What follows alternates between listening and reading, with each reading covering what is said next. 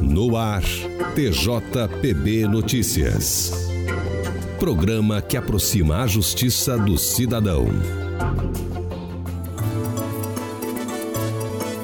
Olá, eu sou Gabriela Parente. E eu sou Lenilson Guedes. Confira agora os destaques do programa. Pleno do Tribunal de Justiça aprova a agregação das comarcas de Cruz do Espírito Santo e Lucena a unidades judiciárias vizinhas. TJPB e Prefeitura de Coremas assinam convênio para instalação de energia solar no Fórum da Comarca. Ações da Patrulha Maria da Penha serão expandidas para a região da comarca de Campina Grande. No programa de hoje, uma entrevista com o juiz titular da Vara de Execução Penal da comarca de João Pessoa, Carlos Neves da Franca Neto. Ele conversa com o jornalista Fernando Patriota sobre os projetos de ressocialização dos apenados desenvolvidos nos presídios da capital. As ações da Patrulha Maria da Penha serão expandidas para a região da comarca de Campina Grande. O projeto é fruto de uma parceria firmada há um ano entre o Tribunal de Justiça da Paraíba e o governo do estado. A Patrulha Maria da Penha realiza o monitoramento por parte das polícias, militar e civil às mulheres vítimas de violência que solicitarem ou já estiverem sob medida protetiva em todo o estado da Paraíba. O Pleno do Tribunal de Justiça aprovou dois projetos de resoluções que prevêem a desinstalação das comarcas de Cruz do Espírito Santo e Lucena e a agregação das mesmas às unidades de Santa Rita e Cabedelo, respectivamente. O objetivo da medida é estruturar melhor as unidades ampliadas, gerando uma economia que será revertida em tecnologia e força de trabalho, a fim de aumentar a produtividade e garantir eficiência e celeridade. Um convênio visando a instalação e a cessão de energia solar no Fórum da Comarca de Coremas foi firmado pelo presidente do Tribunal de Justiça, desembargador Márcio Murilo, e a prefeita do município, Francisca Chagas Andrade. Atualmente, o consumo de energia elétrica no Fórum de Coremas gira em torno de 2 mil reais por mês. Com o convênio, o município fornecerá a energia solar gratuita e arcará com o custo.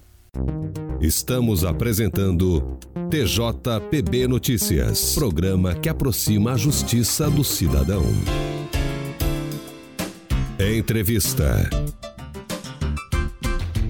Meu nome é Fernando Patriota e hoje vamos conversar com o juiz titular da Vara de Execução Penal da Comarca de João Pessoa, Carlos Neves da Franca Neto. Ele responde a respeito dos projetos de ressocialização de apenados desenvolvidos na capital e a sua importância para a vida dessas pessoas e seus familiares. Doutor Carlos Neves, é um prazer receber o senhor mais uma vez aqui nos estúdios do TJPB Notícias. Eu é que agradeço, a satisfação é nossa e eu estou à disposição para as perguntas que forem feitas. Doutor Carlos Neves, atualmente quantos projetos de ressocialização funcionam nas penitenciárias de João Pessoa?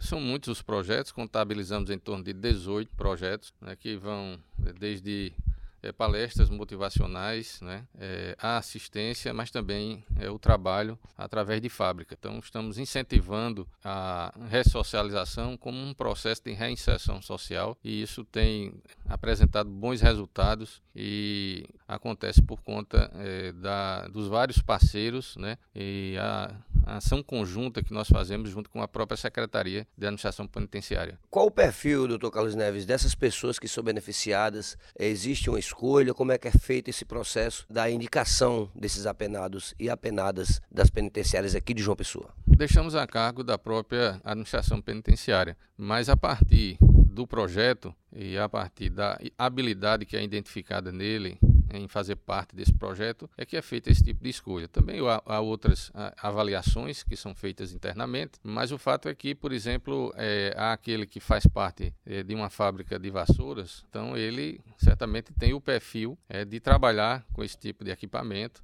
né, é treinado para isso e a partir daí a gente vai então desenvolvendo os, os vários perfis para os vários projetos né, que nós estamos implementando. Posso citar alguns, é, nós temos já em andamento é, o Castelo de Bonecas, que é o mais conhecido, é, tem é, apoio da Fundação Cidade Viva, é, no, do nosso Conselho da Comunidade, né, temos a fábrica de gesso que funciona na penitenciária de segurança máxima de Mangabeira, já comercializando a produção e a ideia é aumentar a escala de produção e nós temos também o apoio do Conselho da Comunidade é, nesse projeto. Né? Então são iniciativas que incluem o trabalho, né, a ocupação como um fator fundamental né, de ressocialização. Eu não posso, por exemplo, mensurar quantas pessoas é, são beneficiadas, mas posso lhe dizer que muitos e muitos reeducandos passam por esse projeto e saem é, capacitados, inclusive, com uma profissão para que possam enfrentar quando sair no mercado de trabalho. Quais são os principais parceiros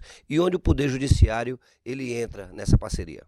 Para começar um projeto desse, os recursos é, eles têm que ter uma origem, né? E aí nós temos os parceiros, fundações e entidades que contribuem com os projetos. Por exemplo, é, a Fundação Cidade Viva né, é, investiu e já investiu muito é, no Castelo de Bonecas, é, na Fábrica de Vassouras e em outros projetos. A Fundação Verbo da Vida, né, através é, do Instituto Viva Cidadania, também já investiu em projetos dentro do sistema penitenciário. É, a exemplo do curso bíblico Rema Prisional. A própria Fundação construiu um auditório multiuso, climatizado, uma estrutura fantástica dentro da penitenciária é, Júlia Maranhão, feminina, né, onde se realiza então o curso e é, tem tido um resultado é, maravilhoso. Conversamos aqui com o juiz titular da Vara de Execução Penal da Comarca de João Pessoa, Carlos Neves da Franca Neto. Estamos apresentando TJPB Notícias, programa que aproxima a justiça do cidadão. Fique por dentro das principais decisões do Judiciário Estadual.